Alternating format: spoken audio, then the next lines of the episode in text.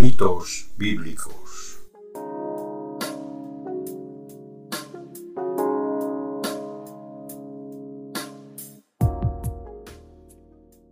Un podcast de análisis y crítica postmodernista de mitos difundidos por textos religiosos, presentado por Oscar Garrido.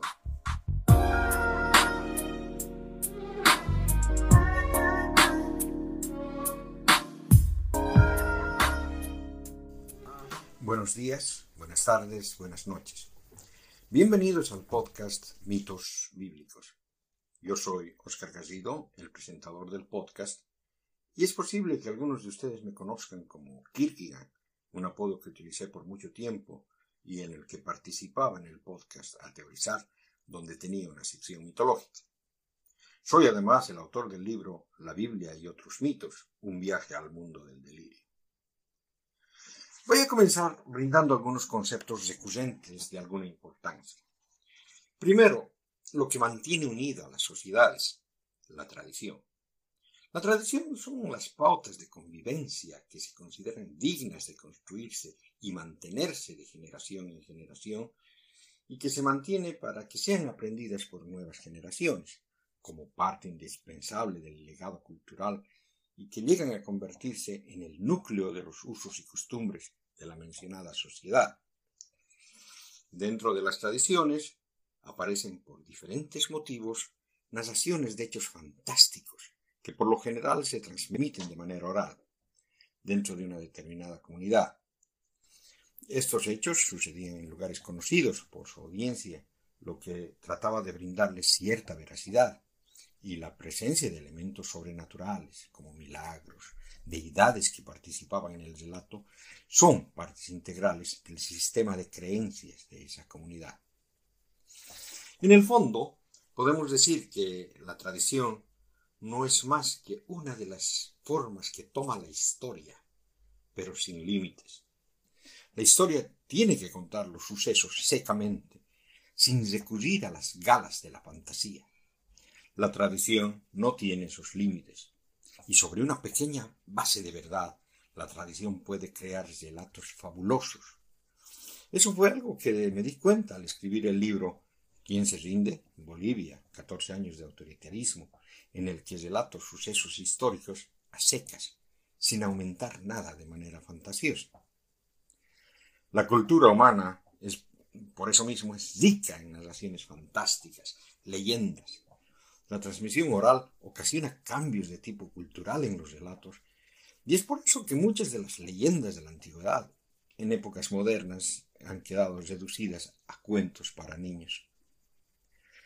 Los mitos son ese tipo de narraciones fantásticas, protagonizadas por seres sobrenaturales, dioses, ángeles, semidioses, monstruos o personajes fantásticos, los cuales buscan dar explicaciones a ciertos fenómenos. Los mitos, por su antigüedad, son de transmisión oral, lo que ha dado origen a múltiples versiones. En muchos casos han emigrado entre muchas culturas. Los mitos cumplen dentro de la sociedad tres funciones esenciales, explicativa, de significado y pragmática. Explican el origen, la razón de ser o la causa de algún aspecto de la vida social o individual. La función de significado se refiere a que los mitos no sólo son historias que brindan explicaciones o justificaciones políticas, también otorgan consuelo, objetivo de vida o calma a los individuos. Los mitos no son historias alejadas de la persona, sino que funcionan como un asidero existencial. La función pragmática del mito implica que los mitos son la base de ciertas estructuras sociales. Por ejemplo, un mito puede marcar una línea genealógica y determinar quiénes pueden gobernar o no, las exigencias a quienes puedan ser sacerdotes o puedan ser militares o de cualquier otra institución. Teniendo claro esto, quiero brindar dos definiciones que muchas veces se confunden. Definimos mitología como el conjunto de mitos pertenecientes a una determinada cultura Y desde luego, la otra definición necesaria es religión, que es el conjunto de creencias o dogmas acerca de divinidades, de sentimientos de veneración y temor hacia esas divinidades, de normas morales para la conducta social e individual y de prácticas rituales. El sistema de creencias de una religión acostumbra a tener una cierta mitología. En este podcast vamos a hablar bastante, pero no exclusivamente, sobre la mitología cristiana, que parcialmente es compartida tanto por el judaísmo como por el islam, pero también sobre otras mitologías de cultos desaparecidos o minoritarios.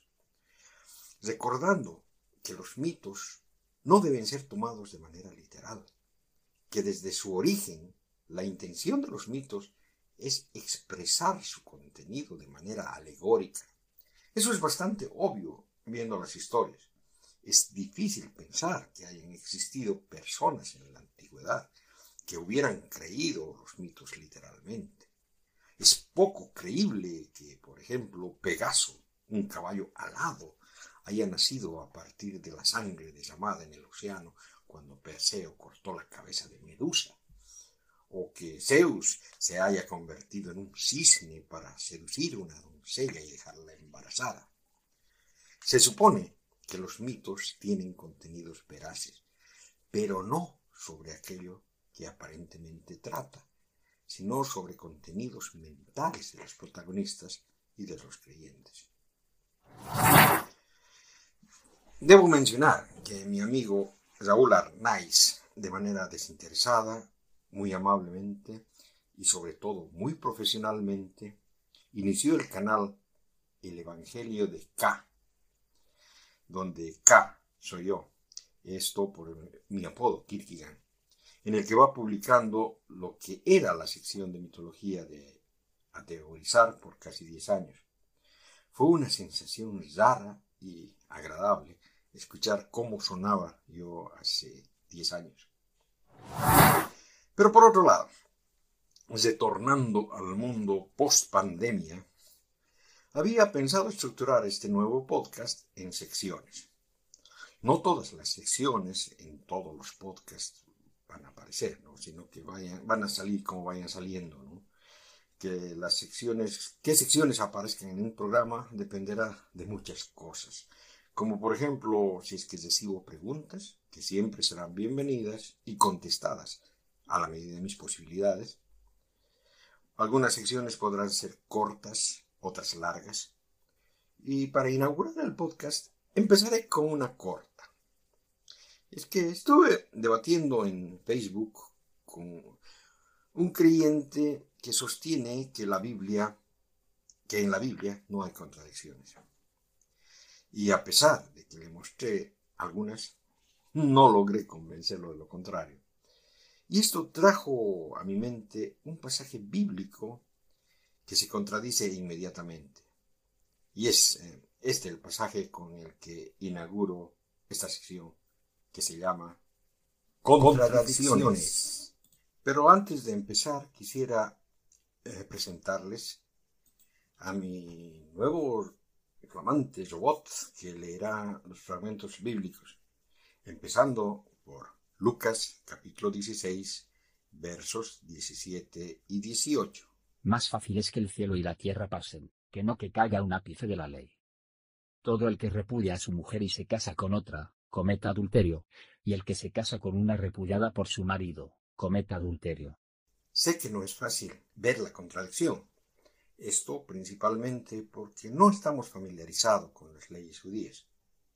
¿Qué significa el verso 17?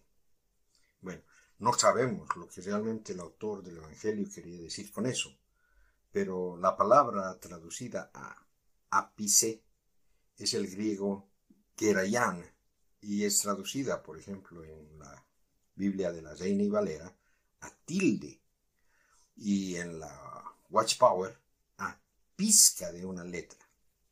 Pero es literalmente una serifa, una gracia, un patín para aquellos que conocen de tipografía. en sí es una pequeña marca o adorno añadido a una letra. Y es decir, que ninguna de esas marcas no caigan, es decir, que no se fusten, que en realidad dejen de tener validez. Es decir, que toda la ley, palabra por palabra, letra por letra, con todo el embellecimiento rabínico que puedan tener, siguen siendo válidas para toda la eternidad. Y eso lo podría haber dicho cualquier rabino. Pero es difícil pensarlo, que lo dijo Jesús, o sea, y especialmente pensando que en el siguiente verso es una modificación de la ley mosaica del divorcio. Y el único argumento que he escuchado para explicar esta contradicción es que el versículo 17 fue en realidad un ataque irónico de Jesús dirigido a los escribas conservadores. Pues sería más fácil que el cielo y la tierra pasaran a que los escribas abandonen su celo con el que entendían y querían hacer cumplir la ley escrupulosamente, letra por letra, de manera perfecta. Pero si analizamos ese argumento, veremos que lo que de verdad dice es que al decir eso, Jesús estaba bromeando. Decir, eh, los escribas, ustedes son tan legalistas que sería necesario que llegue el fin del mundo para que ustedes puedan hacer cambios a la ley. Y eso de verdad es concebible, ¿no? Pero eh, no hay ningún punto, no hay nada que implique que Jesús bromeaba en ese punto. A no ser la contradicción evidente del próximo versículo. El, el problema de este argumento es que, desde luego, abre una ventana para que se pueda repetir este razonamiento en cualquier otro versículo. Y que de esa manera, ah, si uno de verdad puede ser que la Biblia diga exactamente lo que tú quieras que diga. Pasamos a otra sección. Tinta, invisible muchos párrafos de la Biblia que nunca se leerán ni servirán de base para sermones en la iglesia. Estos párrafos que parecería que no aparecen en las copias de la Biblia de los creyentes. Simplemente versículos o perícopas que por diversas causas ningún creyente lee y que a veces nos encanta leer a los ateos. Empezamos pues con Marcos capítulo 10 versos 17 y 18. Al salir él, para seguir su camino, vino uno corriendo, e hincando la rodilla delante de él, le preguntó, Maestro bueno, ¿qué haré para heredar la vida eterna? Jesús le dijo, ¿por qué me llamas bueno? Ninguno hay bueno, sino solo uno, Dios. ¿Significa esto que Jesús está siendo humilde? ¿O es que está diciendo de que no le miremos a Él como guía, porque la única guía posible es Dios y el Torah. Porque si éste está mostrando humildad, incluso si suponemos que él no habría cometido ningún pecado en toda su vida, y estaría humildemente rechazando adoraciones y halagos, porque en el fondo esos halagos eran blasfemos.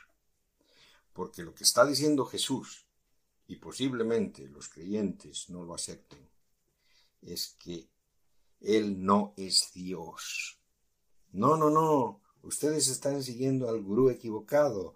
Yo no soy el mentor correcto. Dios lo es.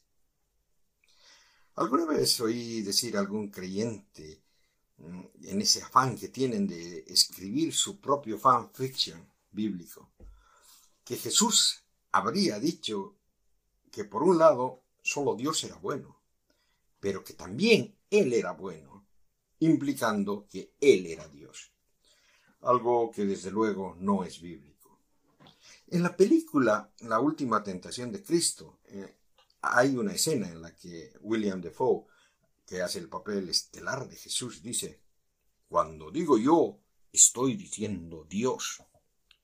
Pero en la Biblia no, no hay ningún lugar donde diga eso. Todo lo contrario. El versículo presentado hoy implica que Jesús dijo no ser Dios. Y bueno, pasamos a una nueva sección, apología, o no querer permitir errores. El trabajo principal de los apologistas cristianos es tratar de armonizar párrafos, pericopas, relatos conflictivos en la Biblia, sobre todo aquellos que sostienen que la Biblia es inerrante. Y es que si admitieran que dos pasajes bíblicos se contradicen, entonces lógicamente tendrían que escoger a uno de un pasaje y por lo tanto desechar al otro. Y esto sería realmente como tirar la, la alfombra de la autoridad bíblica, porque todos los pasajes de la Biblia, para los fundamentalistas, tienen autoridad simplemente por estar en la Biblia, por haber sido inspirados por Dios. Algunos incluso dicen dictados por Dios. ¿Cuántas veces no he oído y leído eh, decir que el autor de la Biblia es Dios? Y claro, si un párrafo que está en la Biblia no es lo suficientemente bueno y lo podemos desechar, entonces ningún párrafo lo es. Su presencia en la Biblia no significa nada, eh, si es que lo podríamos desechar. Bueno, Martín Lutero fue un poco extremo y quiso usar un método cirúrgico cuando descubrió que la epístola a los romanos y la epístola de Santiago se contradecían en el asunto de la salvación. Es el dilema conocido este de la salvación por la fe o por las obras. Y decidió que la carta de Santiago no debería ser parte del Nuevo Testamento, que debería colocarse en un apéndice como apócrifo. Este es el enfoque directo. Pero sus discípulos no lo aceptaron no querían abrir el canón, porque si lo hubieran hecho, se habrían convertido en una especie de gusanos del canón. Pero prefirieron aceptar lo que supuestamente aceptaron los de la iglesia primitiva. Y eso quedó así, abierto a las diferentes armonizaciones que existen sobre esta contradicción, o simplemente diciendo que no lo entenderemos mientras estemos vivos, que cuando muramos habrá una conferencia en el cielo, posiblemente sea transmitida en vivo vía Zoom al infierno, en la que los ángeles armonicen todas esas contradicciones. Es decir, de que si pudiéramos poner a Pablo y a Santiago juntos en un cuarto para que discutan esto, posiblemente Pablo diga, ¡ah, qué tontera! Debería haber escrito, no debería haberlo puesto de esa manera porque de verdad lo que quiero decir es lo mismo que dice Santiago. Eso si los católicos tienen razón. O viceversa, si es que los protestantes tienen razón. Pero eso no es más que una ventriloquía bíblica. Es decir, suponer que el párrafo que no te gusta dice exactamente lo mismo que el párrafo que te gusta. Es decir, que estás interpretando el párrafo menos claro a la luz del más claro. Bueno, el, contenido de hoy no es tan obvio, eh, pero tal vez es más importante que estos otros que, eh, presenté rápidamente acá en esta introducción. Mm, no sé si escucharon hablar de que Santiago el justo, Santiago el hermano de Jesús, bueno, para los católicos es su hermanastro, porque dicen que es hijo de José de un matrimonio anterior. De todas maneras, este Santiago se convirtió a la fe de su hermano debido a una aparición después de la resurrección. Esto está mencionado en 1 Corintios 15, versículo 7. Luego se apareció a Santiago, más tarde, a todos los apóstoles. En realidad, este versículo no identifica a qué Santiago se refiere, pero medio que parece suponer que es a Santiago, obispo de Jerusalén, y dice que Jesús se le aparece a él, a Santiago, a todos los apóstoles. En los Hechos de los Apóstoles, toda la familia de Jesús, su madre, sus hermanos, estaban con los discípulos durante Pentecostés, cuando se derramó el Espíritu Santo. Así que eran creyentes cristianos. Pero en los Evangelios de Mateo, Juan y Marcos, uno recibe la impresión de que su familia, sus hermanos, no creían en Jesús como el Mesías o como cualquier otra cosa durante todo su ministerio antes de su crucifixión. El autor del Evangelio de Juan es realmente áspero cuando cuenta esta historia. Juan capítulo 7 versos del 2 al 10. Pero se acercaba la fiesta judía de las tiendas.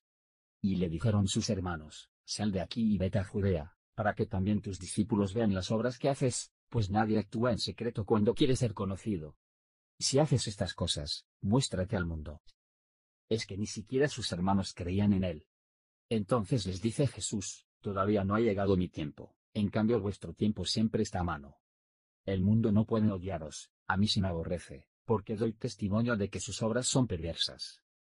Subid vosotros a la fiesta, yo no subo a esta fiesta, porque aún no se ha cumplido mi tiempo.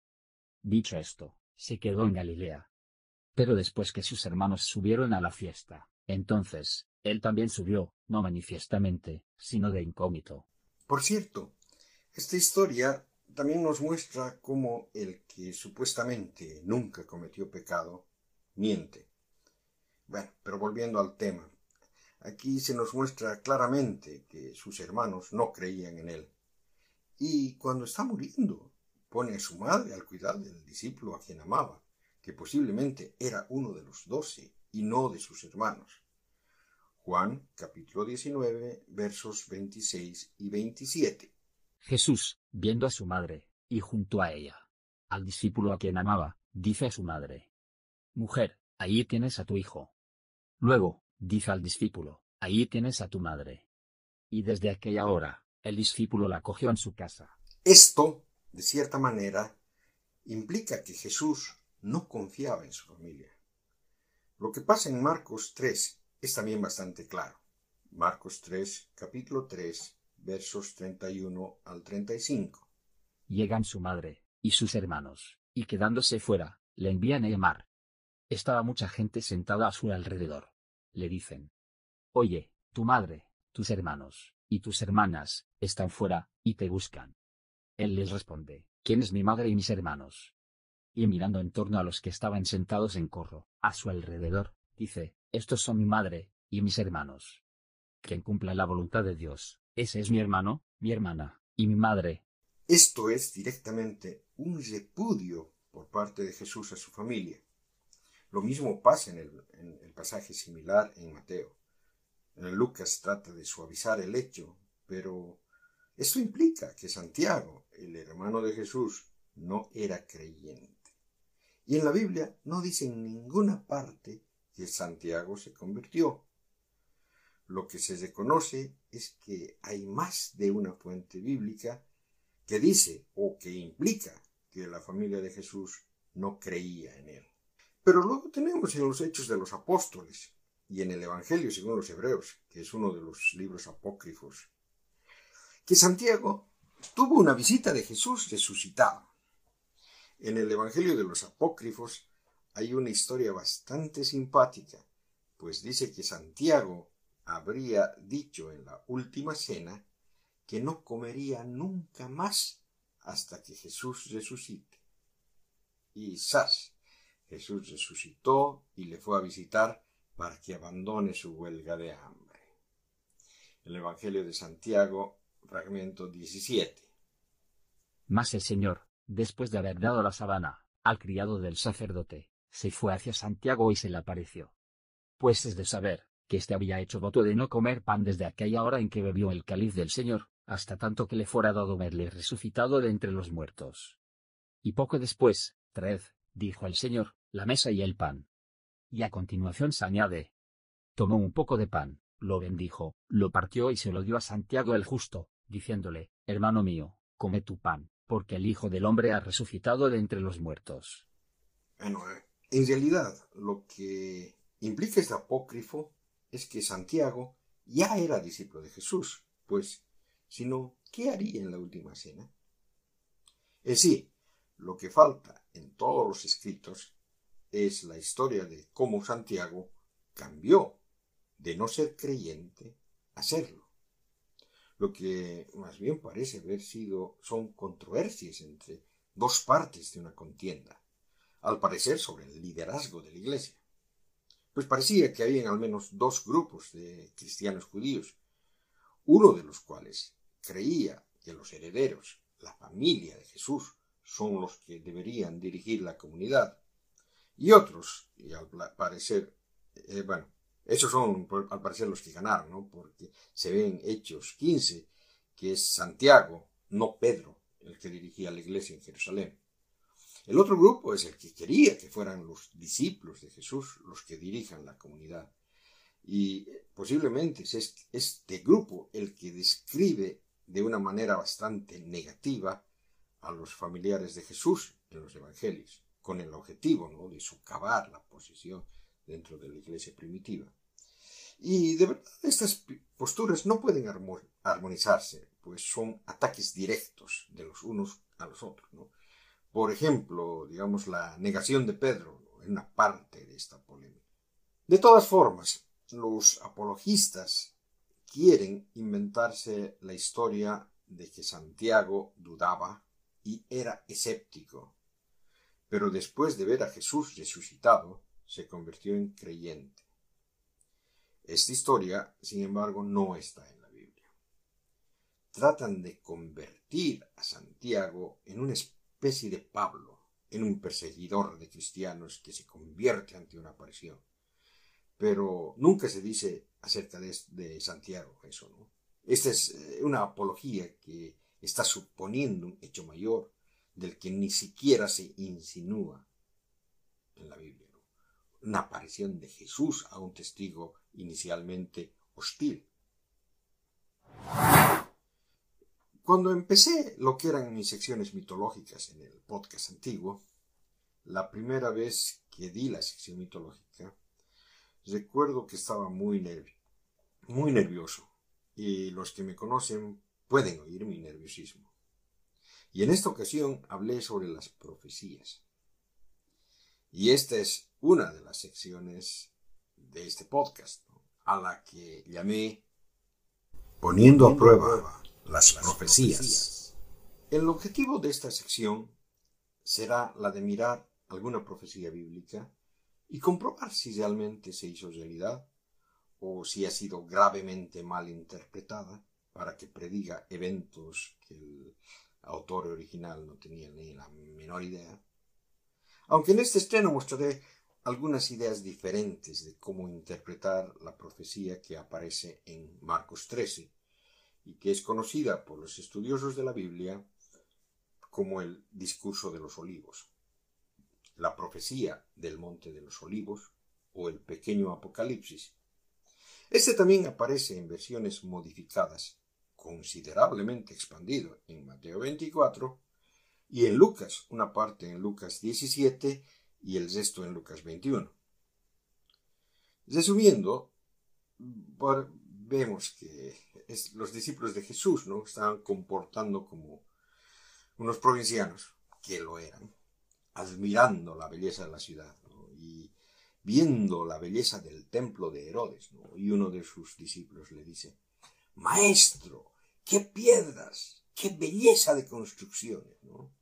Y a lo que Jesús le responde, aprovechen para admirarlas, ¿no? Porque no estarán ahí por mucho tiempo, ¿no? Está llegando el momento en que no quedará piedra sobre piedra. Y claro, y los discípulos dicen, ¡Uy, Jesús, José y María! ¿Cuándo sucederá eso? ¿Cuándo el templo será destruido? Bueno, se supone que el templo ya había sido destruido una vez, el 586, antes de la era común, ¿no? Cuando Nabucodonosor destruyó el, tiempo, el templo. ¿Va a pasar esto de nuevo? ¿Cuándo? Y claro, Jesús empieza con el discurso del Monte de los Olivos. Esta larga profecía que predice al anticristo, guerras, terremotos, hambre, persecuciones, y termina diciendo que esta generación no pasará hasta que todo esto suceda, hasta que todas estas profecías se hayan cumplido. Y entre esas profecías estaba la señal del Hijo del Hombre, la ocupación de Jerusalén. En Lucas se lo lee explícitamente, aunque en cierta forma también está claro en Marcos, la abominación de la desolación. Los paganos atacarán y saquearán el templo. Pero dice que nadie sabe la fecha y la hora exacta. Y esto, al parecer, es una corrección, eh, en realidad inconsistente, realizada al asunto de que esta generación no pasará Posteriormente, cuando esa generación pasó y de cierta manera quiere justificar las razones por las que Jesús se equivocó. Simplemente no, sabía, no, no lo sabía. Entonces, el que hizo esta corrección no borró la parte de que esta generación no pasará. Mm, de cualquier modo, es fácil explicar por qué no se animó a borrar eso de la generación. Es que seguramente no lo hizo porque era algo que era bien conocido. ¿no? Y no es el único lugar en, el que este tipo de cosas sucede. Parece que los escribas antiguos, cuando estaban en desacuerdo con algo que copiaban, no lo borraban, sino más bien insertaban una corrección inmediatamente después de lo que no les gustaba, ¿no? Cosa que cuando leas el párrafo, primero entiendas lo que dice originalmente, pero luego cuando leas el párrafo que lo contradice, piensas, ah, seguro no entendí bien el párrafo anterior. Y de esta manera lograba que los textos se interpreten de otras maneras. Y lo que vemos aquí es casi, sin lugar a dudas, un ejemplo de esto. ¿no? Esta generación no pasará hasta que estas cosas pasen, e inmediatamente después. Pero la fecha y la hora nadie lo sabe, ni siquiera los ángeles, ni siquiera el Hijo, solamente el Padre. Pero si lo vemos bien, esta corrección no mitiga mucho. Nadie sabe el día ni la hora. Pero eso no cambia el hecho de que esto será durante esta generación. Más bien parecería ajustarse a la advertencia de ser vigilantes.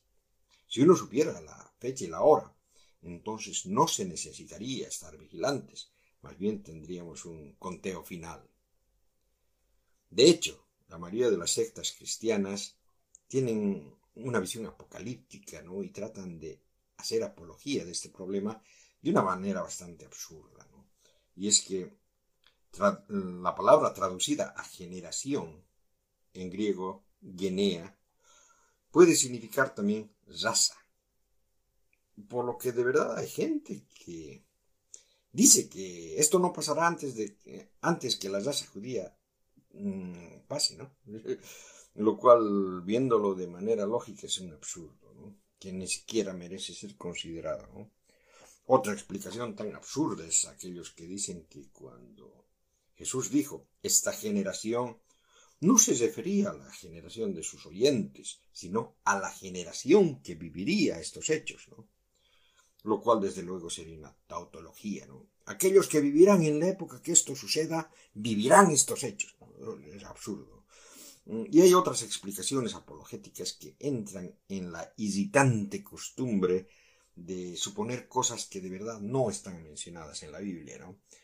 Como por ejemplo, a mediados del siglo XX era muy común oír que esa generación se iniciaba en el renacimiento de Israel en 1948, ¿no? Y como en la Biblia una generación es aproximadamente 40 años, la fecha de retorno de Jesús sería 1988. Cuando la fecha pasó dijeron, eh, tal vez una generación será, primero dijeron 42 años, luego serían 100 años. Pero luego a estas alturas esa idea ya perdió apoyo de sus entusiastas. Sin embargo, hay tendencias entre algunos creyentes que han llegado con explicaciones apologéticas que son bastante razonables. Estos, desde luego, dentro de las corrientes llamadas preteristas, es decir, aquellos que creen que las profecías bíblicas ya se cumplieron en el pasado. El originador de esta corriente es el pastor británico, bueno, eh, fue el pastor británico llamado James Stuart Russell, que a fines del siglo XIX escribió el libro La Parusía. Este libro se lo puede encontrar de manera gratuita en Internet, al menos en su versión en inglés. Mm, parusía es el nombre que se le ha dado al advenimiento glorioso de Jesucristo al fin de los tiempos. Russell creía que todo lo que dice en la Biblia es verdad, pero habría que tener cuidado con lo que de verdad dice la Biblia. Y se concentra en el párrafo este, ¿no? Esta generación no pasará hasta que todas estas cosas pasen.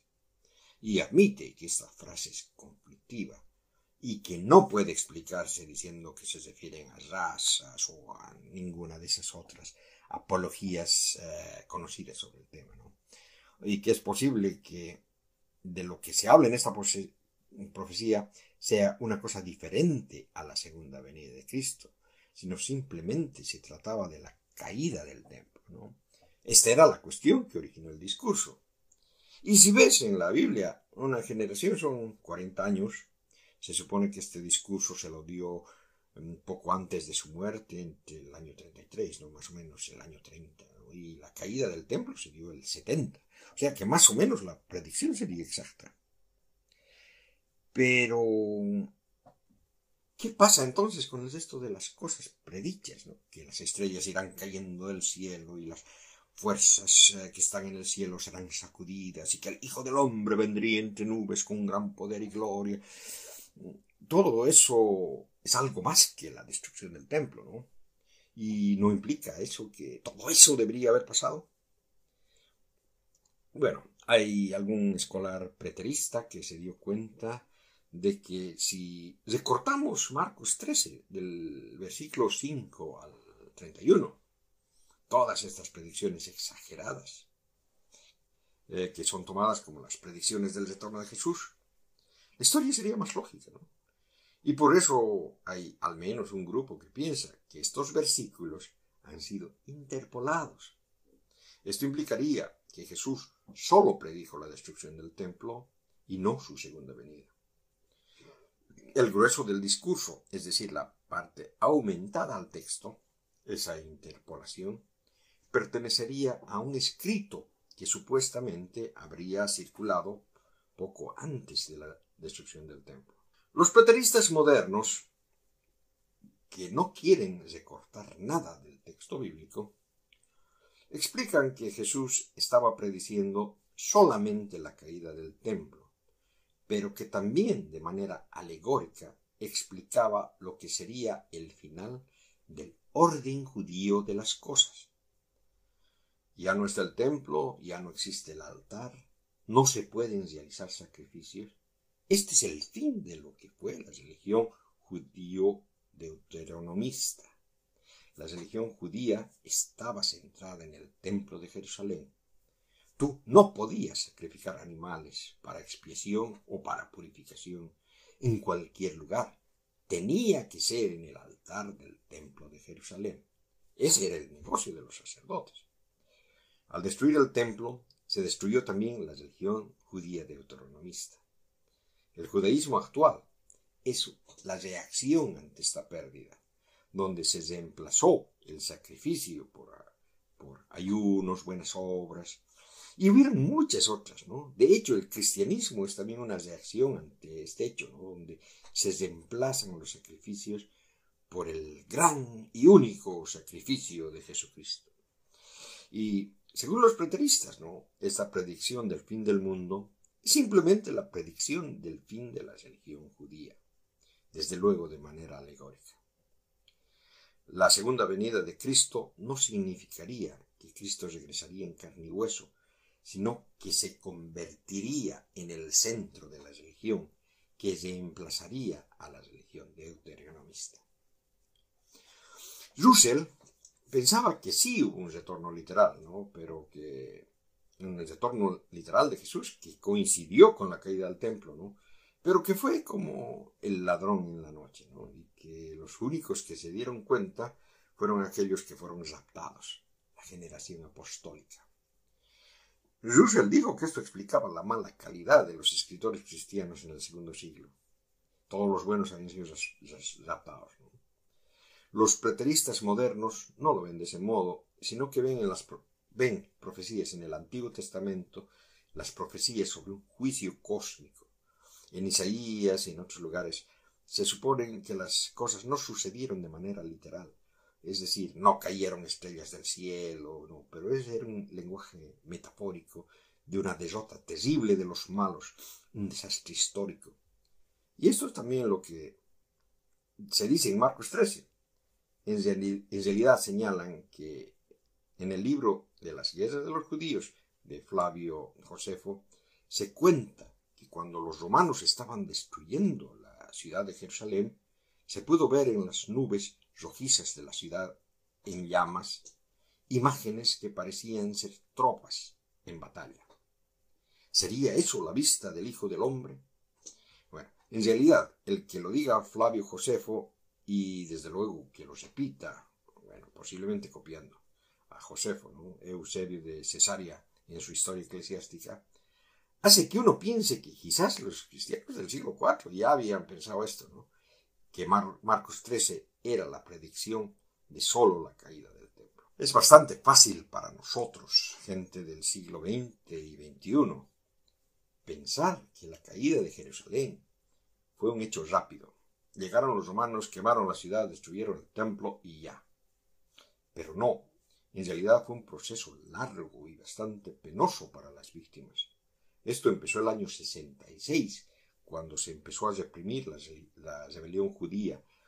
Mm, y luego, tras la muerte de Nerón, hubo una transición política complicada en Roma que terminó poniendo como emperador a Vespasiano, el año 69. Esto implicó un cambio de actitud, pues Vespasiano había como general dirigido la represión. Por eso, cuando el 70 envía a Tito, su hijo, a terminar de una vez por todas el problema, no fue sorpresa. Los judíos, al ver caer sus pequeñas ciudades una tras otra, se refugiaron en Jerusalén, que era una ciudad amurallada, y allí fueron cercados por seis meses. Ese cerco fue brutal. Se cuentan verdaderas barbaridades entre judíos combatientes contra civiles dentro de la ciudad, y hasta que hubieron casos de canibalismo eh, una historia terrible donde una madre cocina a un hijo y al final la toma de Jerusalén, la del templo, que fue otra cosa brutal. Todo, en todo este hecho murieron un millón ciento diez mil personas, una gran eh, mayoría, abrumante mayoría judíos. Además, noventa y siete mil fueron capturados y esclavizados, incluidos Simón Bardiora y Juan de Iscalia, que eran los que dirigieron la, rebelión. Pero volviendo al tema, desde luego que la interpretación que Marcos 13 solo predijo la caída del templo y no la segunda venida de Jesús, tiene un precio teológico. Claro, tiene su beneficio. Si fuera así, entonces podría eliminarse el problema del retraso de la parusía que de cierta manera desde la antigüedad desacredita al cristianismo y que a causa y eso causa que muchos creyentes no pueden explicar de una manera coherente las causas de ese retrato, de ese retraso que ya lleva más de dos mil años, ¿no? Esa postura salva ese problema, claro. Si Jesús no estaba prediciendo que regresaría en esa generación, no hay por qué avergonzarse que no lo hizo. Pero entonces, ¿Qué piensan los preteristas? ¿Qué es lo que vendrá? ¿Cuál es su escatología? Pues eh, hay diferentes. Unos piensan que, cuando uno se muere se va al juicio final personal y el mundo continúa como de costumbre. No necesitan tener un fin del mundo. Otros lo han historizado, ¿no? Hay una frase de Jesús que aparece en la versión aumentada de Mateo, mm, en ese discurso, ¿no? Y que se lo ve en, el, en Mateo capítulo 24, versículo 17. Se proclamará esta buena nueva del reino en el mundo entero, para dar testimonio a todas las naciones. Y entonces vendrá el fin. Es decir, toman la postura que tenían los puritanos del siglo XVI y XVII, que el fin del mundo vendría cuando los cristianos conquisten el mundo y lo conviertan de alguna manera en una utopía cristiana. Claro, de ahí vienen muchas variantes, algunas de ellas graciosas, como el extraño caso que apareció en los Estados Unidos en un reality show de la familia Duggar, ¿era Duggar? El, el show se llama Nineteen Kids and Counting. Una familia realmente fundamentalista en sus creencias, ¿no? Se casaron cuando ella tenía 17 años y él 19. Ninguno de los dos asistió a la universidad. Su hijo mayor nació en 1988 y luego la mujer ha estado dando a luz 17 veces, dos veces en gemelos, durante un periodo de 21 años y medio. aproximadamente un nacimiento cada 15 meses. La mayor parte de su vida la vivió embarazada. Y esta familia pertenece a un grupo de estos llamados el movimiento Hiberful. En castellano sería algo así como el movimiento estremecedor. Este movimiento piensa que hay que tener tantos niños como uno pueda. Y no es que piensen que el control de la natalidad sea pecaminoso, como los católicos, ¿no? Sino más bien tratan de controlar la población quieren aumentar la cantidad de cristianos creyentes y la mejor forma de hacerlos, traerlos al mundo y adoctrinarlos bien desde bebés. Realmente me parece que es una idea similar a la que tienen algunos grupos islámicos que emigran a Europa. Pero también hay variantes que son menos graciosas, como esa de los lunáticos del movimiento de la identidad cristiana que es una interpretación racista, antisemita y supremacista blanca del cristianismo. Ellos consideran como su trabajo, como comandos armados de Cristo, tomar el control político e imponer una teocracia. Desde luego, no todos los preteristas llegan a esos extremos, pero esos extremistas son preteristas de algún tipo.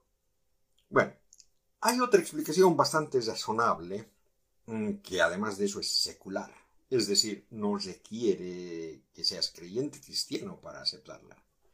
Y es desde luego la hipótesis de la providencia romana. Esta ha sido popularizada últimamente por los libros Caesar's Messiah, el Mesías del César, de Joseph Atwill, y eh, Creating Christ, How Roman Emperors Invited eh, Christianity, de James Valiant aunque la misma es la misma hipótesis, ¿no? y esta hipótesis es antigua, ya habían libros con esa hipótesis a principios del siglo XX, ¿no? y esta hipótesis también nos dice que Marcos 13 no nos deja con una profecía que no se cumplió. Lo que hacen es ver lo que de verdad pasó el año 70. Jesús dijo que el templo sería destruido y fue destruido. Pero ¿qué acerca de la segunda venida de Cristo? Eso es lo que es metafórico. ¿Quién fue el que dirigió la destrucción del templo? Fue Tito, hijo del entonces emperador Vespasiano, que entre otras apenas falleció fue divinizado, lo que lo convertiría a Tito en lo que lo convertiría a Vespasiano en Dios y, Tito sería el hijo de Dios. entonces esta profecía se referiría a Tito. O quizás algunos dicen a Vespasiano, tal vez a los dos quienes estarían infringiendo el juicio de Dios sobre el templo. ¿no? Esto parecería una cosa absurda y quizás creada en épocas modernas, pero no. De verdad, habían judíos en la antigüedad que compartían esa opinión. Uno además tiene dificultades de entender por qué se conservó la idea de que Jesús profetizó su retorno dentro de 40 años si luego sabemos que no retornó. Flavio Josefo, como seguramente ya saben, peleó en la guerra judía contra Roma. Y peleaba, desde luego, un principio al lado judío, pero luego, cuando vio lo que pasaba, se cambió de lado. Por eso, sobre todo los judíos lo consideran como un cobarde, un traidor.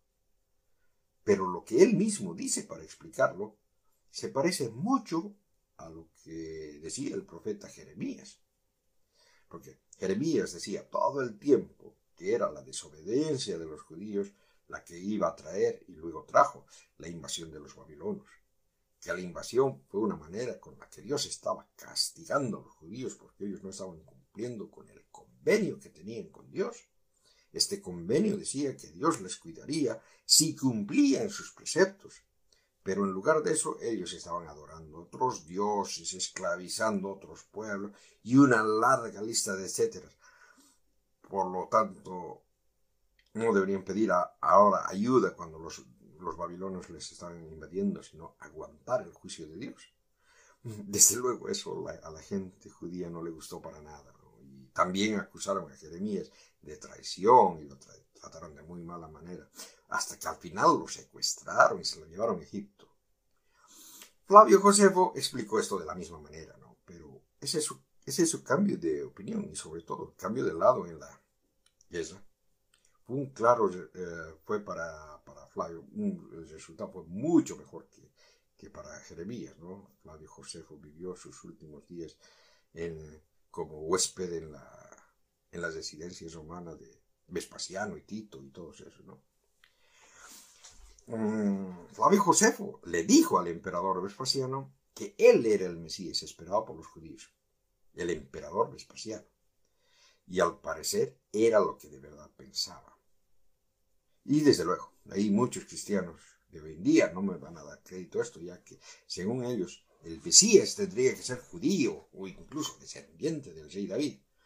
Pero eso no es, eso no es tan seguro, ¿no? En el capítulo 45 de Isaías leemos, así dice Yahweh a su ungido Ciro. Por cierto, la palabra ungido es sinónimo a la palabra que es más usual, Mesías, ¿no? O sea, el término ese del ungido o del Mesías no siempre se refiere a miembros de la casa real judía. En sí, esta idea no es algo novedoso, mm, ni fuera de contexto. Es más bien, se sabe que había un, otro rabino llamado Johanan ben Sakai, que también dijo que Vespasiano era el Mesías, que era esperado por los judíos, y que Dios lo había usado como el juicio que se merecían a causa de esos alborotadores que iniciaron la guerra contra Roma. Y si uno lee a Josefo, uno ve que a Josefo tampoco no, le gustaban mucho los judíos que, mm, que hacían eso, ¿no? O sea, no a todos los judíos les gustaban los celotes y otros extremistas, ¿no? Si vemos al menos dos figuras judías importantes, una especie de líderes, que tenían esa opinión, ¿no? Había esa opinión.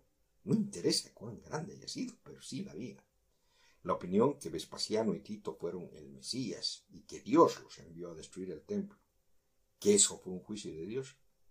¿Quién iba a aparecer una generación después de Jesús para destruir el templo? Vespasiano y Tito.